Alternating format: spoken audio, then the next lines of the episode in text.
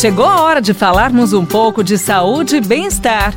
Professor Saúde, com Bel Espinosa e professor Antônio Carlos Gomes. Professor Antônio Carlos Gomes, a nossa pergunta de hoje é: o aquecimento, ele é realmente necessário ou ele pode ser dispensado na prática dos exercícios? Depende de alguns fatores. A primeira relação é, aqui está com a temperatura ambiente. Se nós realmente temos uma temperatura ambiente quente, vamos chamar assim, ou seja, acima de 25 graus, 27, 28, 30 graus, o aquecimento ele pode ser minimizado.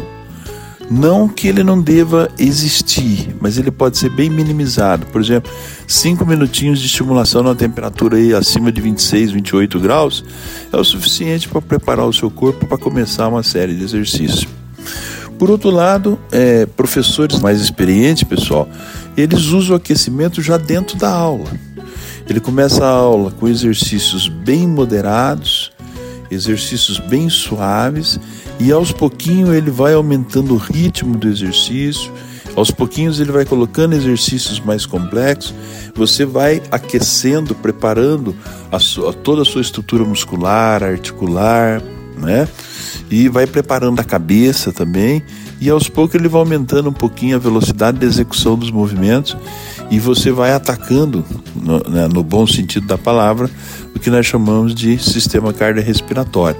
Sua, sua frequência cardíaca fica mais ofegante, né? o seu sistema respiratório ele fica mais sufocado e tal.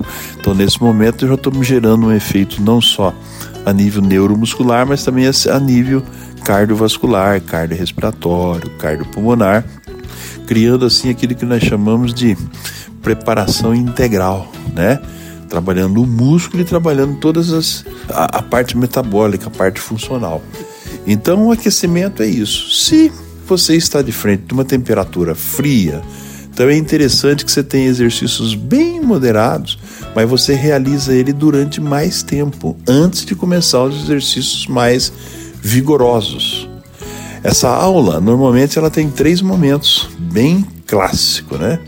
Que é a parte do aquecimento, a parte inicial, a parte principal e tem a parte final. Então essa parte inicial, às vezes ela se mistura com a parte principal mesmo, dependendo da temperatura ambiente. Então é por aí que a gente raciocina essa questão do aquecimento. Obrigada, professor! E você participe também enviando sua pergunta, tirando suas dúvidas. Esse é o nosso quadro Professor Saúde. Envie sua mensagem para o nosso WhatsApp 99993 9890. Você ouviu Professor Saúde, com Bel Espinosa e professor Antônio Carlos Gomes.